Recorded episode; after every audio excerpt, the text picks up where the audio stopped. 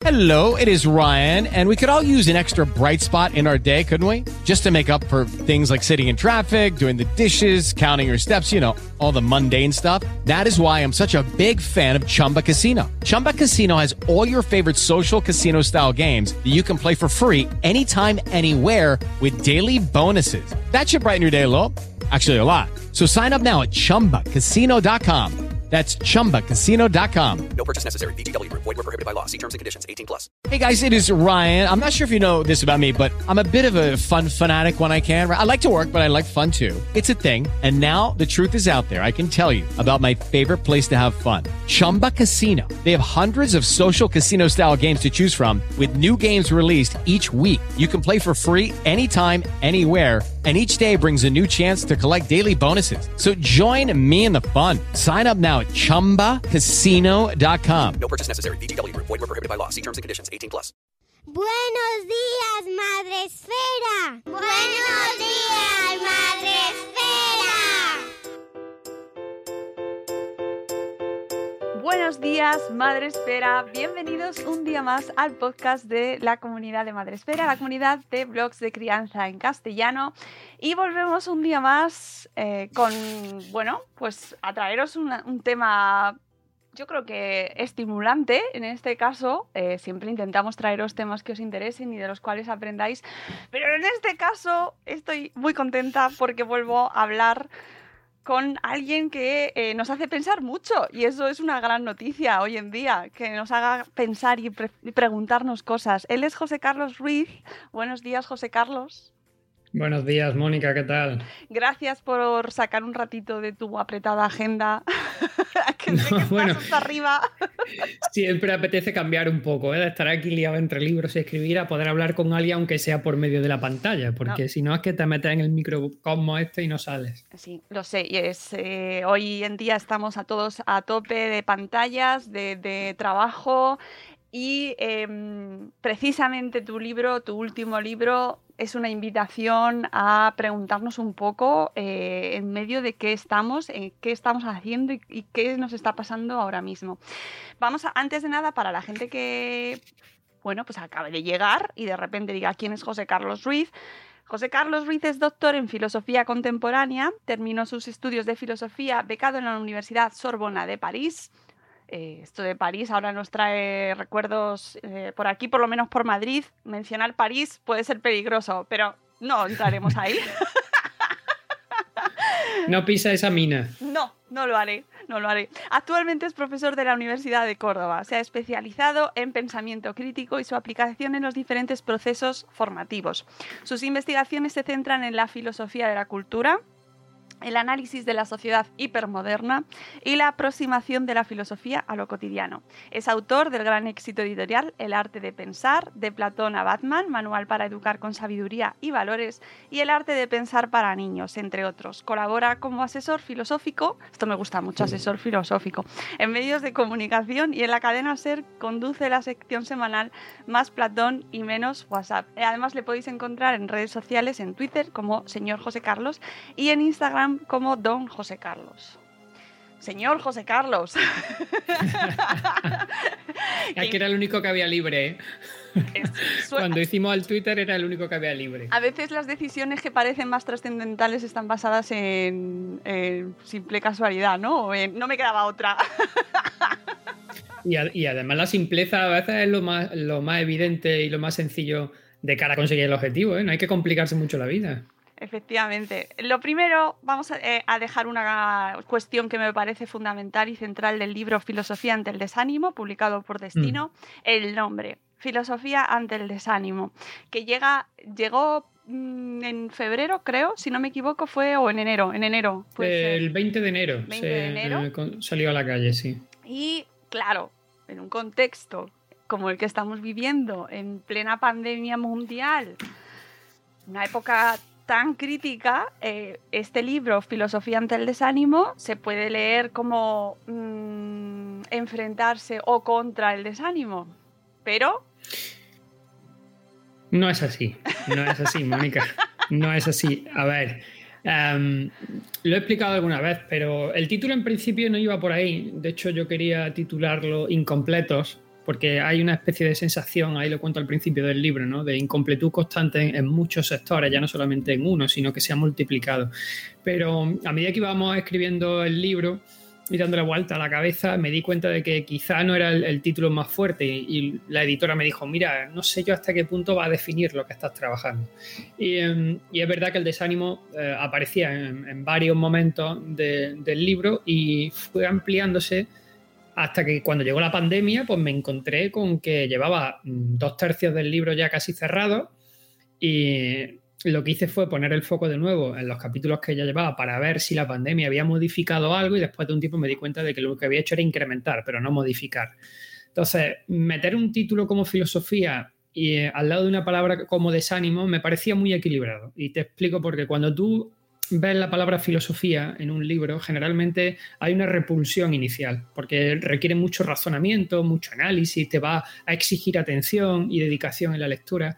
Y eso eh, hace que la gente pues, ponga una especie de coraza ¿no? intelectual para acercarse al libro. Pero si le metes la palabra desánimo, que tiene mucho que ver con la parte emocional del sujeto, recupera un poco la atención del que mira el libro.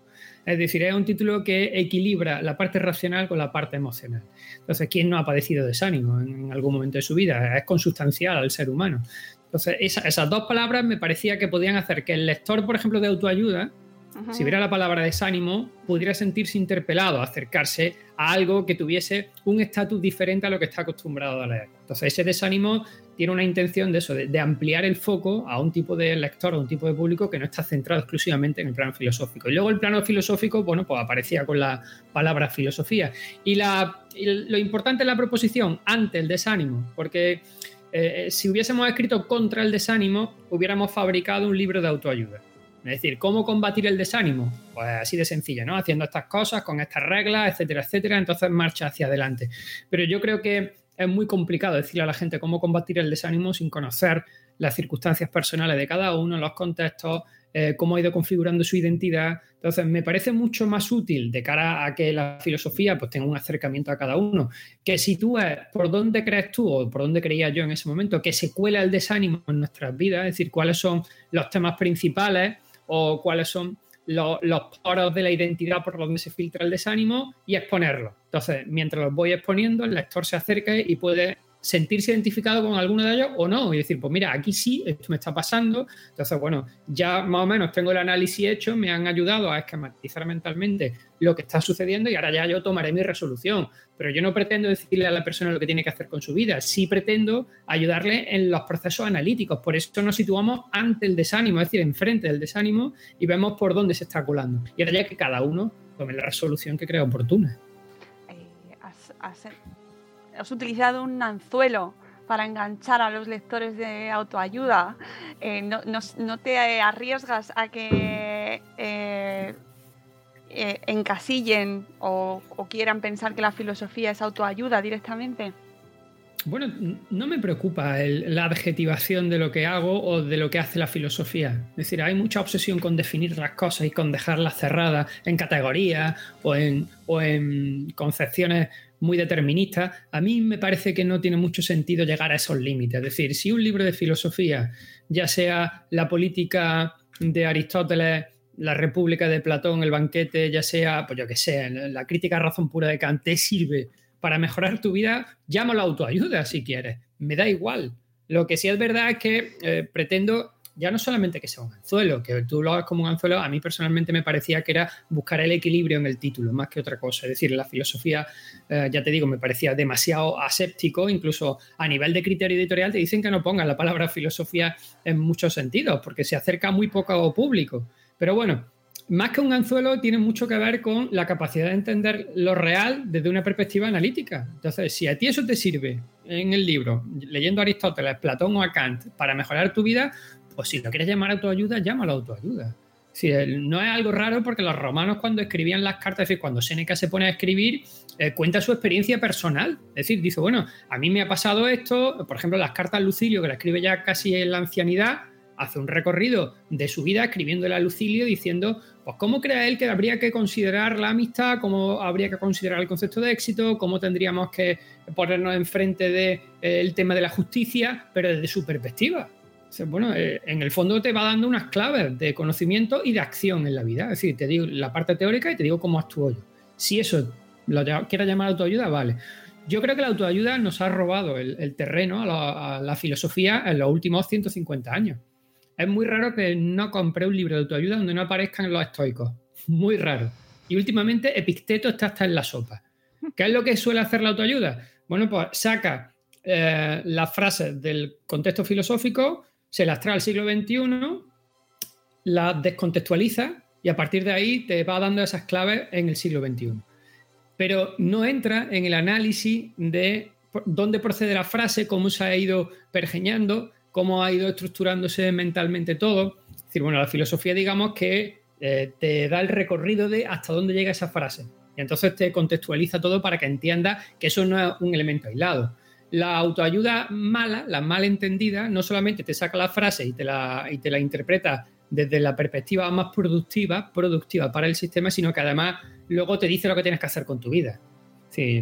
esa, diferencia yo creo que es fundamental, pero no hemos dejado comer la tostada. Es decir, los filósofos, eh, la filosofía se ha dedicado a, a, su torre de Babel y sin darse cuenta mm, se le ha ido desgajando de su conocimiento pues uno mucho más pragmático que era la autoayuda. Mm.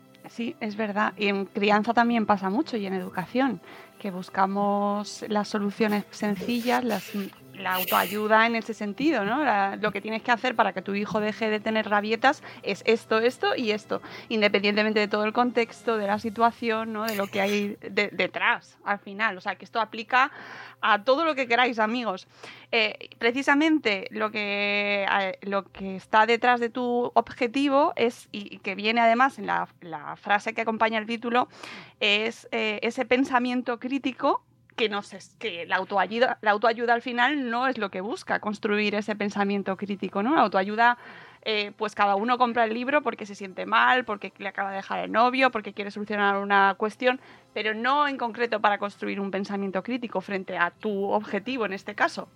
Claro, es que yo creo que la autoayuda es mucho más rápida y, ligera. Es decir, la autoayuda lo que busca es darte un, catálogo ¿no? de, soluciones, eh, pues digamos, genéricos. Entonces, el que lo compra lo que quiere es ya poner en marcha ese catálogo.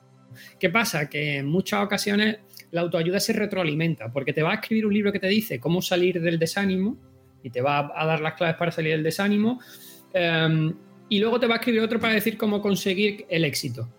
Entonces, cuando tú intentas conseguir el éxito con el decálogo que te ponen de por medio y no lo consigues porque se ha olvidado de ti, es decir, el libro que te da es un genérico, pero no piensa en, ni te obliga a que tú vayas construyendo eh, la identidad a partir de tus circunstancias y contextos, ¿no? Como no consigues el éxito, entonces acude al libro, que es Me he deprimido, ¿cómo salgo de la depresión? Cuando sales de la depresión, busca otra vez el éxito. Cuando no consigue el éxito, vuelve al de la depresión. Entonces se retroalimenta, ¿no? En, muchos sentidos.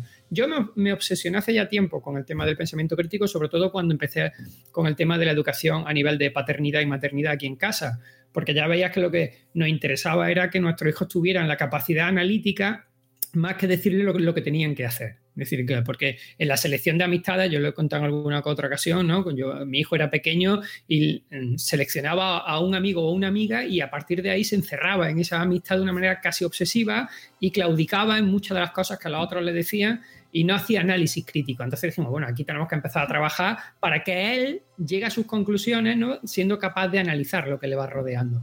Pero para eso no hay un genérico, para eso no hay una autoayuda. Es decir, el pensamiento crítico, que es la vía con la que yo he ido construyendo los últimos libros que he escrito siempre, tiene que ver, y lo defino en el arte de pensar, que creo que tú y yo hemos hablado ya de este libro, tiene que ver con la capacidad de tener en cuenta eh, las circunstancias y el contexto.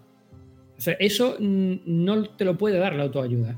La circunstancia y el contexto es la capacidad de analizar los elementos que han ido configurando tu vida y que tú no has seleccionado porque se han impuesto en, esa construcción de tu identidad, más luego los contextos en los que te vas moviendo en distintas situaciones. Entonces, yo no sé si en los libros de crianza funciona como tú dices, pero si es así, claro, el libro de crianza tú lo intentas poner en marcha y resulta que en los contextos en los que tú te estás moviendo no te sirve o igual sí, o igual tienes suerte y encajan ¿no? dentro de ese contexto. O que las circunstancias que tiene tu hijo, eh, es decir, el, temperamento que lleva de serie es un temperamento que no encaja con lo que te han descrito. ¿no? Entonces, bueno, no está mal tener, yo siempre digo que no está mal tener la referencia que no, a mí me parece que los libros, tanto de autoayuda como de crianza, te van a dar una serie de referencias, pero antes tendríamos que montar el pensamiento crítico para que cuando esas referencias las tengas, seas tú capaz de analizarlas y contextualizarlas en ti. Si eso lo consigues, oye, pues bienvenidos sean todos esos libros. ¿eh? el pensamiento crítico, como bien dices, es una constante en, todos tus libros. De hecho, hablamos sobre cómo eh, eh, tratar de, de, hacer crecer, ¿no? de hacer florecer, de cómo cultivar el pensamiento crítico en nuestros hijos con el último podcast que podéis recuperar con José Carlos, súper recomendable, así como el libro. Y, y va asociado a lo que termina la frase, construir el pensamiento crítico para construir una personalidad sólida. Entiendo o podemos entender que eh, ahora mismo no tenemos esa personalidad, es decir, que estamos viviendo una sociedad en la que no, tenemos personalidades sólidas.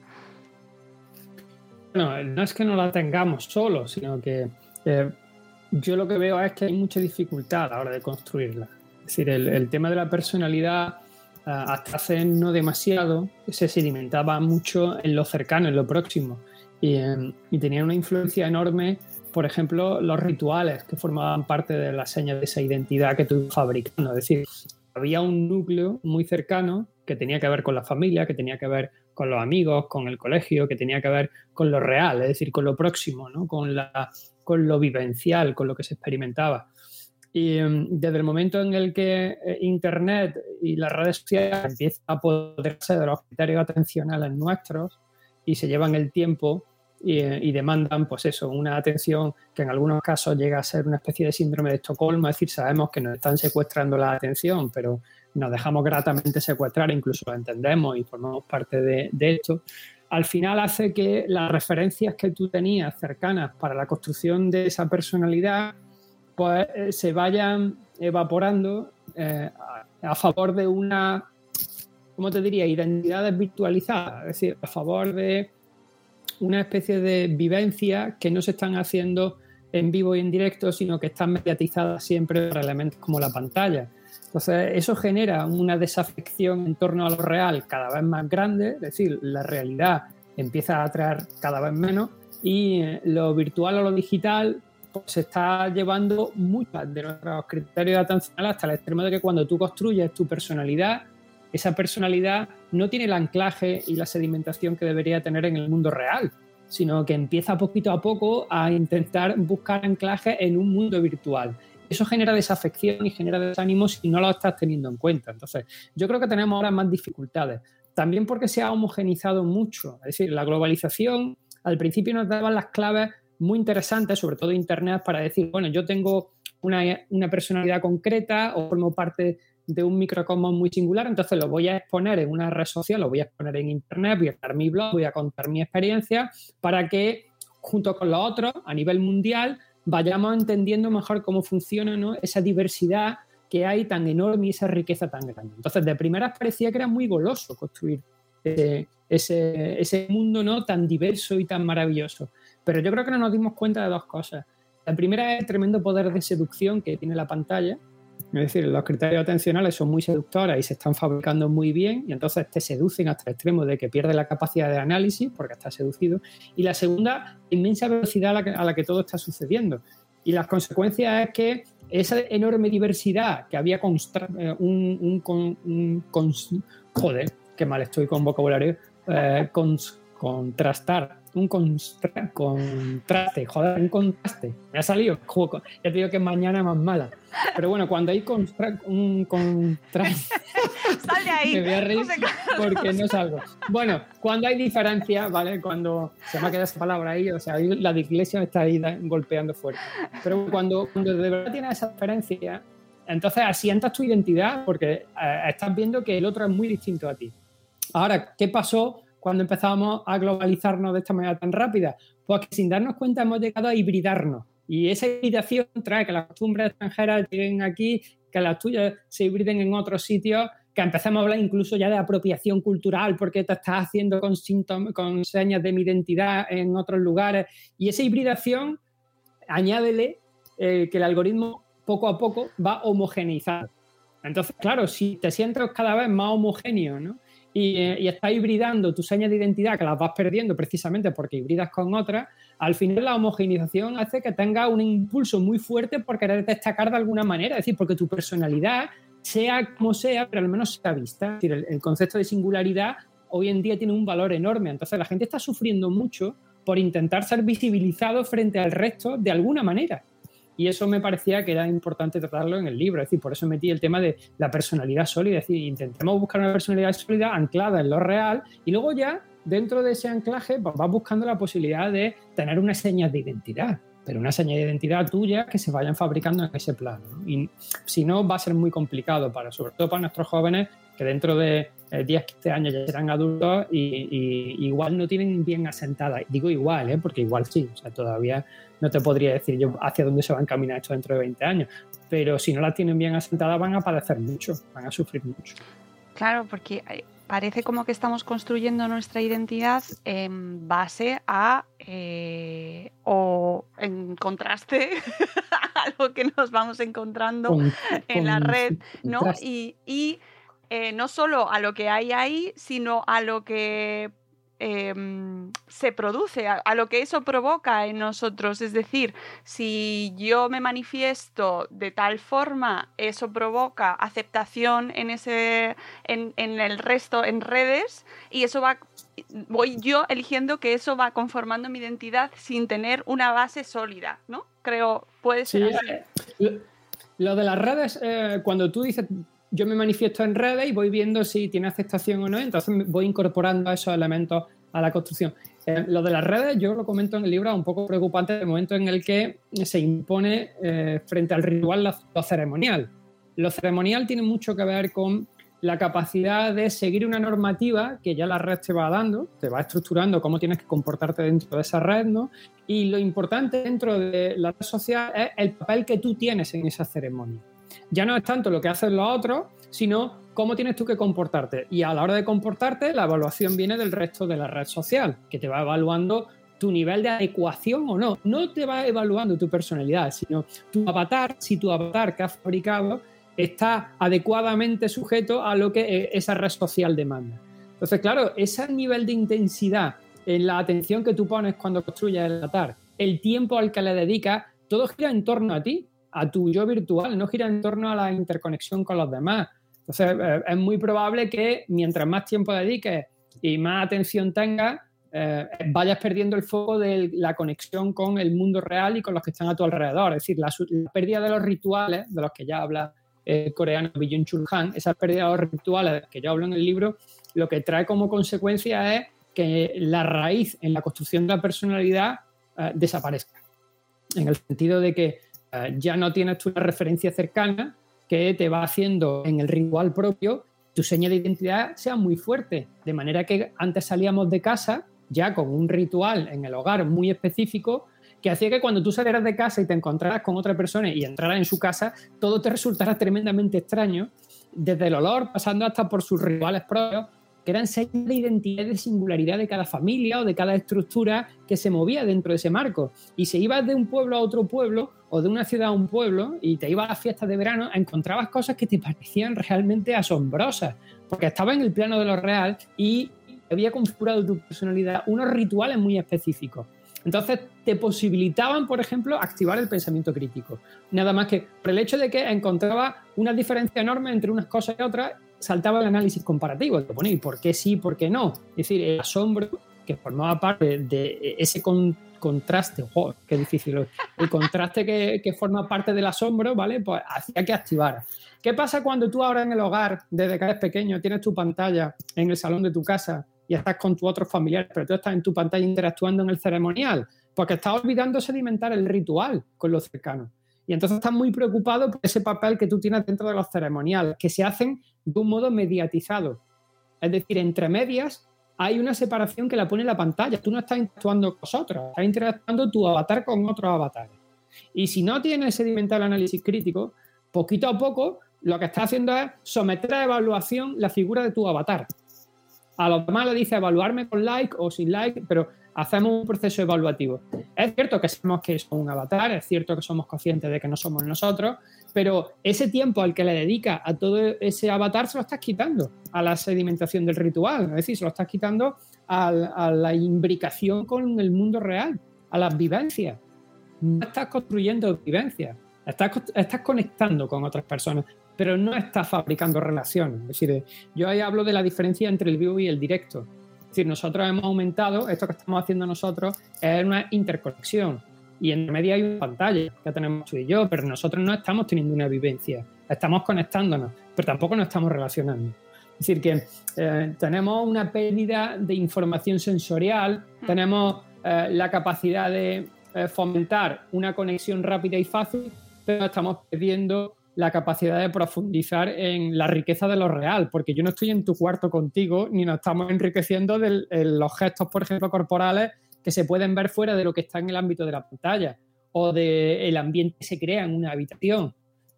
eso, esa vivencia, el, estar en vivo y en directo, se está sustituyendo por el estar en directo. Es decir, de repente el estar en directo se ha convertido en la seducción del siglo XXI, que si no estás eh, realmente activo críticamente, empieza a pensar que lo que estás haciendo es convivir o manifestarte o compartir. Tú fíjate el lenguaje seductor de, las redes sociales que te dicen comparte un contenido, ¿no? Y tú dices, bueno, en realidad, ¿qué vas a compartir? Porque si yo estoy ahora mismo aquí desayunando esta taza de té y tengo una tostada maravillosa aquí y me la como y le hago una foto y la subo, yo no estoy compartiendo ni mi tostada ni mi café con mis seguidores. Yo estoy exhibiendo lo que estoy haciendo. Pero claro, si yo hablo de que estás exhibiéndote, la connotación moral de esa palabra hace que no lo suba, porque te sientes regular y dices que es un exhibicionista, que está todo el día poniendo, ah, no, no, no te digo que exhiba, comparte, comparte con tus seguidores. Y tú dices, bueno, perdona, compartir. Compartir significa crear una vivencia donde los dos experimentamos un intercambio de lo que estamos haciendo en ese momento. Es decir, estamos vivenciando algo de manera comunitaria y no lo hacemos. O sea que es, complicado, ¿eh? es complicado. Qué interesante eso que dices del vocabulario, porque eh, acabamos de entrar, eh, creé hace muy poquito la cuenta en Twitch, que es una red social nueva. Y... La conozco, la conozco. Ah, has estado ya. Pues no sé sí, sí, he tenido alguna que otra invitación a Twitch. sí, yo, yo intento estar al día de todo lo que va saliendo, la verdad. Y me pues gusta mucho, no te voy a engañar, me gusta mucho el estar al día. Otra cosa es que le vea más sentido no, a mí también, yo reconozco que me encanta. Pero hay una cosa que me perturbó un poco y es el tema de los susurros. Y que ahora que comentabas eh, el, vocabulario que eligen las redes sociales, me, me, me lo ha traído ahí a la memoria porque hablar con otra persona es susurrar, ¿no? A mí me parece muy significativo. Así lo dicen, es que no lo sabía, ¿Qué se habla de susurros en Twitch. Sí, cuando tú le haces un mensaje a otra persona ya no es un mensaje directo como puede ser en otras redes, ahora es un susurro. Ah, ya me acabo de enterar algo nuevo. En cualquier caso, ten en cuenta que el lenguaje que utiliza las redes sociales está muy estudiado psicológicamente hablando para que no acuda a la reflexión, sino la parte emocional. Si yo te susurro, mucho más seductor que si te mando un mensaje. Es decir, porque el susurro implica una relación directa entre los sujetos de confianza. El susurro se hace muy cercano y al oído. cercanía, claro. Un mensaje no. Claro, un susurro eh, está muy bien pensado el lenguaje. Entonces, hay que estudiar siempre esto. Yo, yo utilizo en clase cuando estaba en bachillerato con los adolescentes, les buscábamos un vocabulario. Ellos me traían sus vocabularios de redes para ver eh, cómo se estaba interpretando a través del vocabulario la percepción sensorial y te das cuenta precisamente de este tipo de cosas, ¿no? Es decir, ahora te digo, mándame un susurro. Claro, tú oyes susurro, ves susurro y sientes una cercanía, inevitablemente te salta el hecho de que tienes a alguien muy cercano que te está contando algo y a partir de ahí capta tu atención. No es lo mismo que un mensaje. La verdad es que es un lenguaje muy seductor. A mí como madre no me gusta mucho que haya susurros a los que sean menores, pero bueno, eso lo dejamos para que. Bueno, pero ahí, se, trata, se trata de que tú le montes, al final yo sigo diciendo lo mismo. Aquí se trata de que nosotros, como, como madres, padres, como docentes, le montemos la capacidad de análisis a ellos. Porque tú no vas a poder controlar las facetas de la crianza de un niño 100% y cuando sea adulto ya tienes que empezar a confiar. Mi hijo tiene 15 años y ya está empezando a salir con los amigos. Entonces ya si ha hecho un, trabajo eh, en torno al análisis crítico bueno y óptimo, al final tienes que confiar. Y no es lo mismo confiar conociendo que, bueno, que tiene una capacidad de análisis buena y que tú ves que evolucionar y tal, a decir una cabra loca, no he conseguido nada y, se va, y va a salir por las tardes. Entonces, bueno, pues ahora si sale con dos amigos, yo sé que la mascarilla la van a llevar, que son conscientes de la enfermedad, de lo que está pasando en la cercanía, que conoce bien su amistad y la ha seleccionado para que no... Fin, bueno, pues no, no te queda igual de intranquilo que si sabes que eh, es un cabra loca y sale por ahí eh, dejándose llevar. Entonces, yo creo que la tarea nuestra tiene mucho que ver con la capacidad de sedimentar ese análisis crítico en ellos, más que en decirles lo que tienes que hacer. ¿vale? Porque si le dices lo que tienes que hacer, al final es un concepto de audiencia y flexible. Y, y no suele funcionar a medida que crecen, la verdad.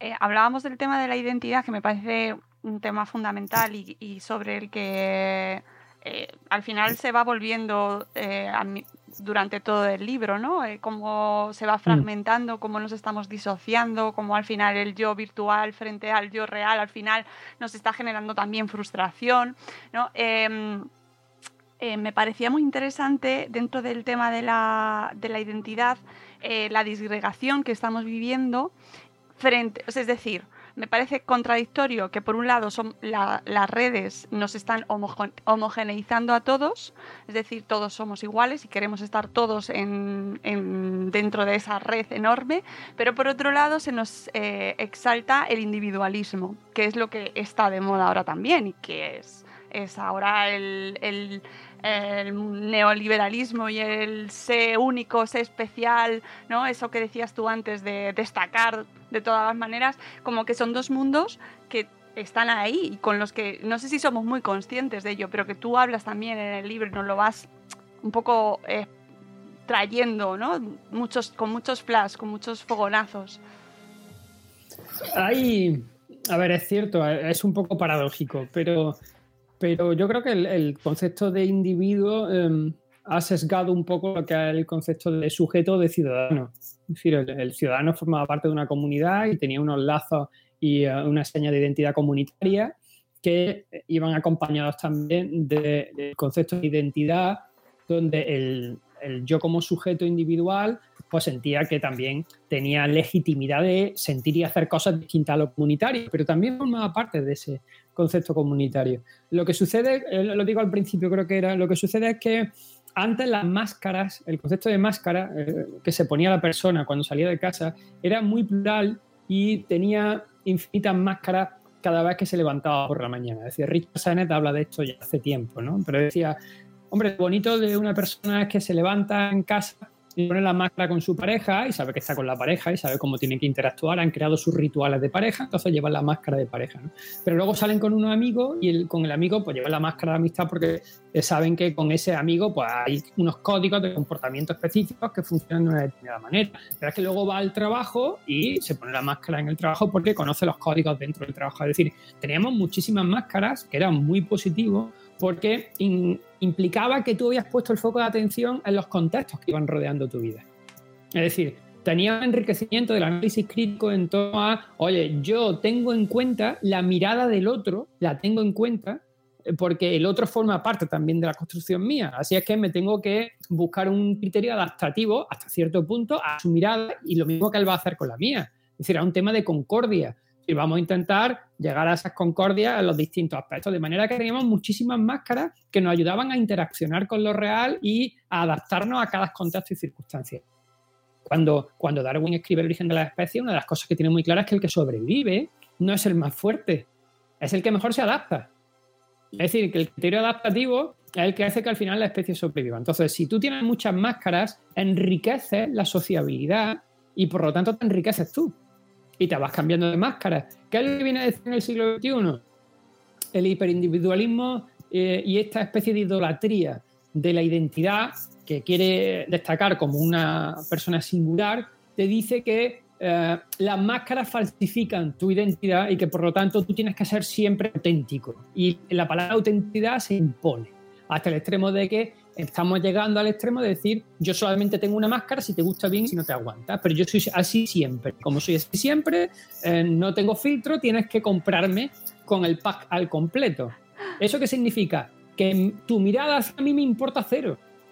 Es decir, que la interrelación que tú tengas conmigo no la voy a tener en cuenta porque o bien me aceptas o bien me repeles, pero yo es que soy así de auténtico. ¿no? Entonces ese discurso de la autenticidad lo que está provocando es que el sujeto llega a potenciar el hiperindividualismo, es decir, yo estoy por encima de cualquier otra cosa en el sentido literal de la palabra. No hay eh, una puesta en valor del otro en la construcción de mi personalidad. Porque ahora te dicen que eres tú que te construye a ti mismo, ¿no? Y de hecho, yo a veces se lo digo a los periodistas en, plan crítico, ¿no? Es una persona que se ha hecho a sí mismo. Digo, no, ¿cómo se va a hacer a sí mismo? Imposible.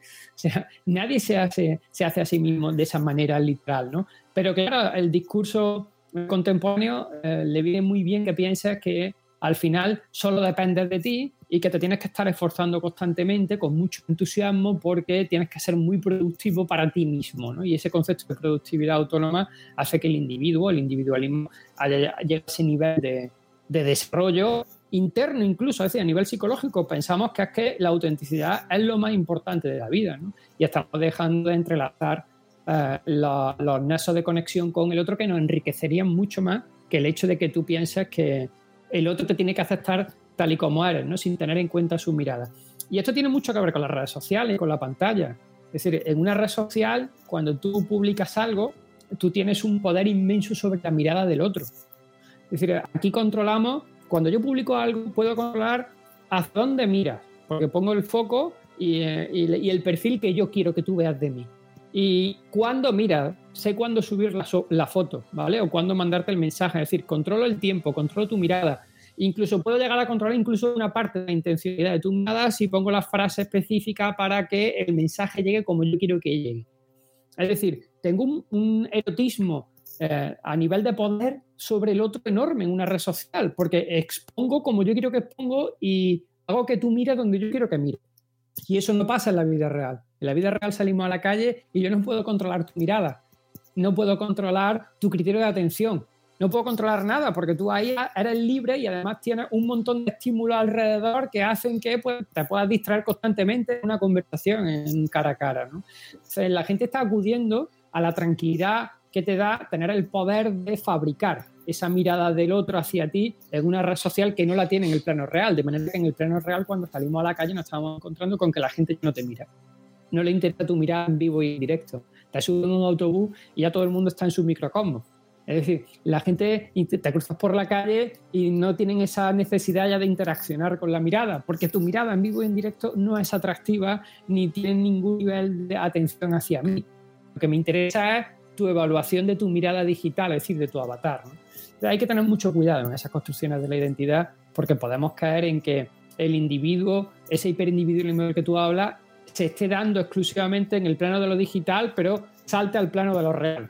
Es decir, que al final ese salto que se dé de un plano hacia otro no empiece a afectar como creo que nos está afectando ya en la vida real. Claro, porque Vaya chapa, vaya chapa que te estoy dando, Mónica. Entonces pasa por preguntar. No, pero es que estoy disfrutando muchísimo. A mí me encanta este tema mm, porque me parece que es eh, vida real, o sea, es lo que estamos viviendo. Es eh, eh, terminaré la conversación contigo y miraré lo que ha pasado en Twitter, ¿sabes? Es que, claro, es decir, es muy difícil escapar a los procesos que nos tienen ahora mismo eh, pues inmersos en esta realidad. Y el, tema de este que comentabas, de la mirada y de, que nos estamos, el, ese hiperindividualismo también me lleva al tema que también lo tratas en el libro del relato, ¿no? Del relato del yo y, y, cómo, y lo estamos viendo, cómo mm, eh, nos estamos basando en lo que, en los relatos Mm, desfragmentados o fragmentados ¿no? de las redes y entonces ya deja de pasar lo que está pasando en el mundo real y solo existe eh, si, si, se, si se mira en la red. ¿no? O sea, a mí me parece que estamos viviendo un fenómeno eh, fascinante y peligroso también a la vez, ¿no? Es decir, que nos maneja el relato.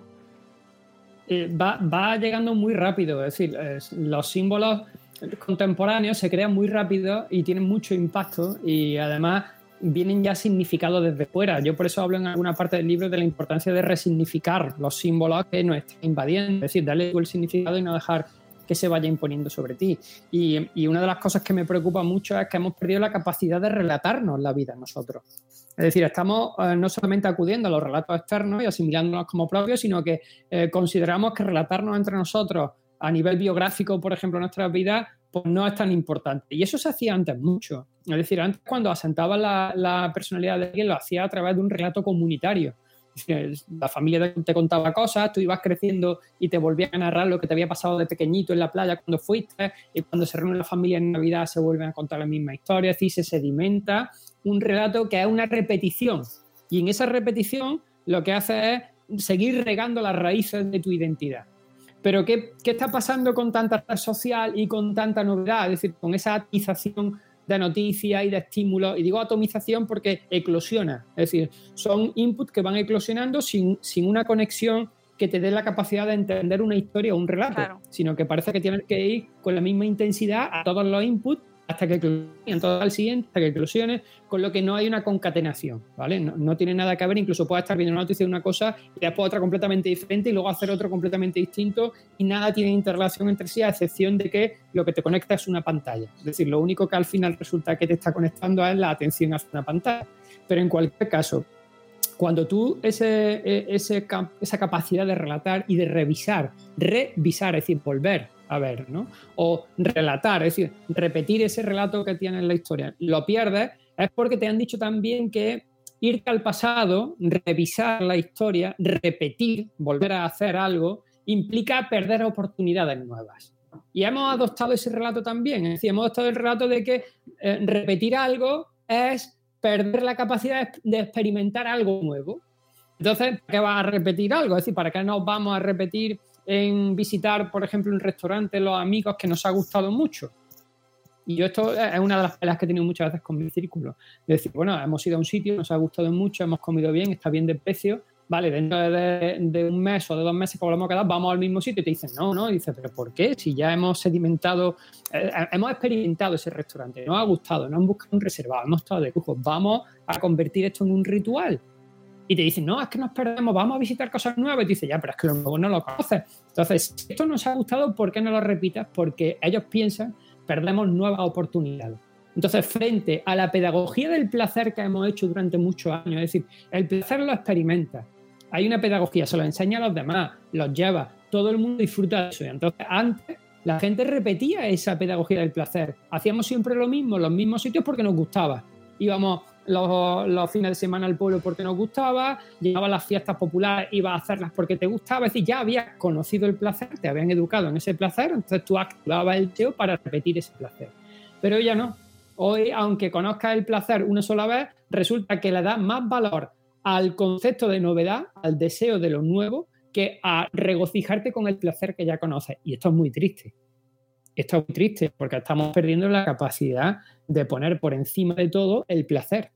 Es decir, de repente el placer ha pasado a estar en la jerarquía, en lo alto de todo, a situarse por debajo y poner encima el deseo. Es más importante el deseo de novedad que disfrutar de un placer que ya conoce. ¿Por qué? Porque el placer significa repetir y repetir significa perder oportunidades y en un mundo donde la oportunidad y la iniciativa son fundamentales, el deseo forma parte de ese sueño del sujeto contemporáneo muy productivo que te dicen que desear es ser proactivo, es tener iniciativa. Es el que tiene deseos, es alguien emprendedor, ¿vale? Y ahora, el que disfruta de la vida, el que tiene placer, el placer es pasivo, porque recibe el placer y por lo tanto entonces parece que tiene una connotación negativa, ¿no? Y ese discurso pues está calando, es decir, son esos relatos que estamos asumiendo sin pasar por el filtro de la reflexión. De manera que ahora ya la gente pues tiene, yo creo, ¿eh? creo que estamos perdiendo la capacidad del deleite y estamos todo el día activando deseos constantemente, ¿no? Con lo que al final, como decía Schopenhauer, ¿no? vivimos entre la angustia del deseo y el vacío de haberlo conseguido. O sea, que al final está en ese, en ese impasse en el que no consigue ganar nada. Claro, que genera frustración. Eh, eh, lo que me estabas contando me recordaba directamente a los stories, por ejemplo, de Instagram, o que hay muchas redes donde ya eh, se están subiendo vídeos o historias, relatos que son efímeros, que además duran muy poquito y que no los vas a volver a ver nunca. Y, cada vez se hacen más cosas así. Estoy pensando en Clubhouse, que es una red de, audio en las cuales no se guardan, además solo puedes entrar con invitación y no queda, no queda opción de volver a escuchar eso. Una vez se ha hablado, desaparece. Y es a lo que vamos, es ah, a la Mira, otra cosa. Sí, sí, han dado dos cosas que no sabía, los susurros y esta red, luego la, la investigaré. Bueno, es que solo para, por ahora, es solo para Apple, que eso es otra, crearlo solo para invitados y para No, gente... saltará a otros lados, no te Eh, preocupes que eh, saltará a otros lados. Sí, en Android lo abrirán en verano, y, pero, pero vamos, eh, Twitter también está creando las salas, lo que pasa es que Twitter sí te deja guardarlas. Pero ese concepto de lo efímero, ¿no? De, de las cosas que... O, o- o que se ha puesto muy de moda, las tiendas que aparecen en un sitio desaparecen, ¿no? Nos encanta, nos flipa todo eso, ¿no? Todo lo que de repente ya no está y tú has estado ahí y los demás no. Sí, pero hay un mensaje muy, muy de fondo ahí que te dice que eres muy, eres muy singular y especial porque has estado en ese momento adecuado, en ese sitio adecuado. Entonces, esa lucha por la singularidad que hoy tenemos tan encarnizada, porque como estamos tan homogeneizados, hacen que acudir a un sitio de eso, escuchar esa conferencia que solo tú has podido escuchar, de repente se convierta en una especie de eh, mérito que tiene el haber estado ahí, haber eh, sido testigo de esa conversación que efímeramente desaparece, ¿no? O la story que pudiste ver ese día y nadie más pudo ver, ¿no? Sí, Entonces, yo creo que, que están jugando mucho con esa falta de tener una identidad asentada, ¿no? Y, y empezar a movernos siempre en el plano de la virtualidad, de esa explosión constante de atomizada de, de elementos que sabemos que tienen continuidad. Es decir, esa falta de continuidad que si no lo cuidamos mucho ya, ya creo que va a hacer mucho daño, mucho daño emocional, en, en- sobre todo en nuestros pequeños, ¿vale? Que van creciendo en ese modelo donde lo importante es el, el instante.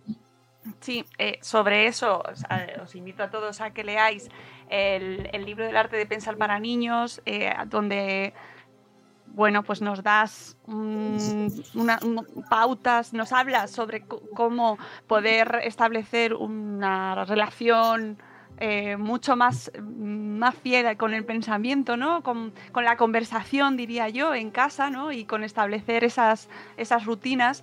Y en este libro, si hay algo hacia lo que nos quizás no, no existe llamamiento hacia otra cosa que no sea leerte en, este, en ese momento, pero sí que quiero, o yo sí que he percibido esa llamada a salir, ¿no? Hacia el paseo, a retomar el, salir a la calle, retomar el mundo real, eh, vivir y, andar por andar, ¿no? Y el, y el, de- el no tener ese objetivo de ir hacia ningún sitio, como, como un espacio aún que nos queda, porque que no se ha eh, invadido, ¿no? Es, sí, es una especie, también es verdad que lo noté ¿no? en la pandemia, es una especie de recuperación del plano de lo real. Decir, me preocupa en exceso, lo vi aquí en, mi hijo durante la pandemia, era normal que lo viese, entonces, bueno, pues lo pone un poco entre paréntesis, pero luego he visto que se ha quedado un poco de ello en la medida en la que los centros educativos han seguido utilizando la pantalla fuera del horario lectivo para trabajar con ellos. Entonces, empecé a ver que el tiempo de interacción con el mundo real eh, está disminuyendo muchísimo y está ampliándose mucho el tiempo de interacción con el mundo digital, es decir, con la pantalla. Ahora mismo empiezo a pensar que es un, acto de rebeldía salir a dar un paseo sin sentido ninguno y sin orientación, simplemente por pasear, ¿no? Y dejar que tu criterio de atención pues, vaya poniéndose en los elementos del paseo que son instantáneos. Es decir, es realmente, es muy bonito, por ejemplo, a- acudir en, en una conversación en vivo y en directo en un banco con una persona, ver la interacción que ocurre alrededor de todo. No solamente en la frase, sino el que pasa alrededor tuya, el coche que hay de fondo, el canario que oyes cantar. Entonces, esa riqueza de lo real la estamos perdiendo en los procesos de atencionales que lleva la pantalla. Además, la pantalla tiene un criterio atencional realmente seductor como tirano. Es decir, te, te pongo aquí para que me estés atento además a esto específicamente que te he puesto, con lo que Sí. te, te cercena toda la otra capacidad de atención, porque quiere que vaya a eso y que mira exclusivamente eso y reflexione exclusivamente sobre esto. Mientras que cuando tú vas a una vivencia, es decir, cuando tú construyes la vivencia en vivo y en directo, el enriquecimiento es infinitamente mayor. Por eso dedico el capítulo ese al, al tema del paseo desde un punto de vista de ir construyendo también una especie de hábito de la transhumancia. Es decir, que vayamos teniendo distintos lugares donde sabemos que encontramos una tranquilidad también emocional, que encontramos una familiaridad real, es decir, que estamos familiarizados con el sitio, con las personas que están allí, y nos sirve también como esquemas mentales para los tiempos de crisis, que en muchos casos surgen y nos hemos dado cuenta que no teníamos esquemas mentales. Es decir, cuando hablo, por ejemplo, de relaciones de pareja en el confinamiento, eh, muchas parejas se han roto, yo tengo amigos que ya se han divorciado y otros están ahora mismo en proceso eh, a raíz del confinamiento. Y tiene mucho que ver con que se vivía la vida, yo creo, eh, de un modo muy disperso. Es decir, y cuando te obligan a, encerrarte en casa, pues se concentra todo en el foco de atención hacia la pareja y hacia lo que tiene alrededor, mientras que antes los focos de atención estaban muy dispersos y no tenían un relato, es decir, no habían sedimentado en torno a ninguna historia. Cuando se ha obligado, esa historia no existía y entonces de la dispersión a concentración es un salto tan brutal para mucha gente que no ha resistido, no, ha, no ha sido capaz de tener esa, esa, esos lugares transhumantes donde tú vas acudiendo en función de las crisis que vayas teniendo. Entonces sí, hay un, una especie de análisis de lo que estamos dejando por el camino. Luego ya, si alguien quiere recuperarlo, es cosa suya, ¿no? Pero yo, por lo menos de esa perspectiva, sí hablo mucho de la importancia de empezar a salir de la puerta para afuera para vivenciar, ¿no? Para tener experiencias reales. Pues mmm, podríamos seguir horas José Carlos. Porque no, libro, no, me cabe, no, me cabe, duda, no me cabe duda. El libro eh, da, para, da para mucho. De hecho, eh, yo lo iba leyendo capítulo a capítulo y, tardaba porque realmente eh, subrayas, lo piensas, eh, caes en eso, lo vuelves a pensar, vuelves a leer. está lleno de, reflexiones tuyas y, propias, ¿no? Y que obligas a, y nos invitas a hacer, porque para eso está. Y yo invito a, los que nos estáis escuchando y viendo a que os acerquéis a esta filosofía ante el desánimo con una actitud, bueno, pues vamos a ver qué nos plantea. Es una invitación a, a, buscar preguntas y luego que vosotros encontréis respuestas, que puede ser que os deje en un estado anímico por regulero. pues, oye, eso ya depende de cada, cada uno. uno. Claro.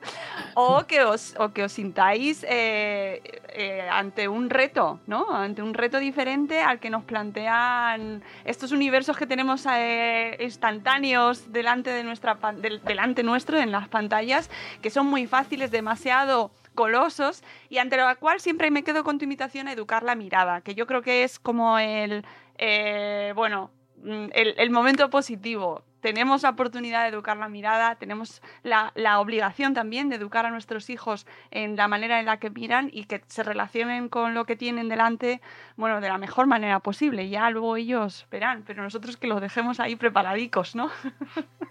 Sí, yo hay, dos cositas que en el libro creo que al final se van entreveyendo. Yo lo de la pedagogía de la mirada es que sigo pensando que no sé cómo no se ha implementado en el plano pedagógico en el siglo XXI. Es decir, no entiendo cómo a nadie que está dedicado a hacer unos planes de estudio no se le ocurre tener una asignatura que es aprender a mirar.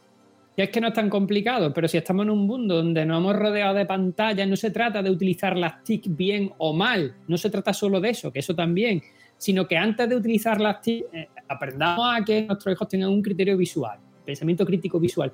Yo lo cuento en el arte de pensar para niños y hicimos ese trabajo y al partir de ahí nos dimos cuenta de que ya no solamente es que mirar la pantalla con criterio, sino que miraban todo con criterio. Sí. Pero bueno, eso es una parte, ¿no? Luego la parte final también dejo un, un, una pincelada de lo que creo que también es muy, muy, importante, que es el tema del agradecimiento. Es decir, al final hago un agradecimiento muy sencillito, muy corto, eh, dejando preparado probablemente a lo mejor las siguientes cosas que voy a trabajar, pero estamos perdiendo la capacidad de poner ese foco de atención en el otro a través del concepto gracias, tanto para darlas como para recibirlas. Es decir, poner en valor las gracias que te dan porque implican que sube tu autoestima en el sentido de que si lo pones en valor te das cuenta de que ha sido útil para una persona o para varias, o que tiene unas capacidades que le sirven a los demás y entonces se lo agradecen, o bien tú eres capaz de agradecer a otra persona algo que ha hecho y que a ti te ha venido bien. Y, no lo estamos haciendo lo suficientemente bien en los procesos pedagógicos, en los planes de agradecimiento, desde el momento en que damos por hecho ya últimamente que todo lo que vas encontrando por la red que te pasan es gratis y por lo tanto no tienes que agradecerlo ahí, ahí estamos perdiendo esa capacidad de poner ese foco de atención en el otro. Entonces, bueno, esa pedagogía de la mirada y ese trabajar el agradecimiento creo que son muy interesantes de cara a los procesos pedagógicos en los próximos quizás 10 o 15 años. Bueno, nos quedamos con ganas de más, José Carlos. y sobre, bueno, pues nada, Mónica. Sobre todo, eh, darte las gracias, ¿eh? porque realmente es una lectura muy estimulante eh, que tengo ganas de volver a revisitar porque da para eh, bastantes lecturas, cada, mm, con diferentes contextos y en diferentes momentos. Creo que puedes encontrar, bueno, como en muchas ocasiones, ante un libro puedes encontrar diferentes eh, reflexiones, pero que en este caso eh, son súper necesarias. Así que muchísimas gracias por este trabajo. Esperamos el siguiente ya. Nada, gracias, Mónica. El siguiente todo a su tiempo. Ya llegará alguna cosita por ahí dedicada también a papá y a mamá, pero en, en ocho o nueve meses puede que tengamos algo. Bueno, no esperaba tanto yo, pero bien, me, gusta, me gusta esa buena noticia. No hay prisa, no hay prisa, no, hay prisa. Hay que darle tiempo a reposar todo. Que hay mucho que leer en este Filosofía ante el desánimo, de verdad, os animo a que os hagáis con él y a que, a que lo a que le deis un, os sentéis eh, con una buena banda sonora a vuestro eh, a vuestro lado y, que lo disfrutéis mucho porque realmente eh, merece mucho la pena y deja muchísimo pozo ¿no? sobre lo que reflexionar. Bueno, un placer, José Carlos, como siempre. Esperamos volver a charlar contigo cuando corresponda y mientras tanto, pues te seguiremos leyendo, que es lo que toca, lo que corresponde. Muchísimas gracias. El placer también ha sido mío, Mónica. Y amigos, nosotros nos vamos. Espero que os haya gustado, que os haya hecho pensar. Mm, siento si os hemos dejado ahí con demasiadas cosas en el aire, pero os vais al libro, leéis y seguís preguntándoos cosas. Nosotros nos vamos, volveremos en un nuevo episodio de Buenos Días Espera. Hasta luego, Mariano. Adiós.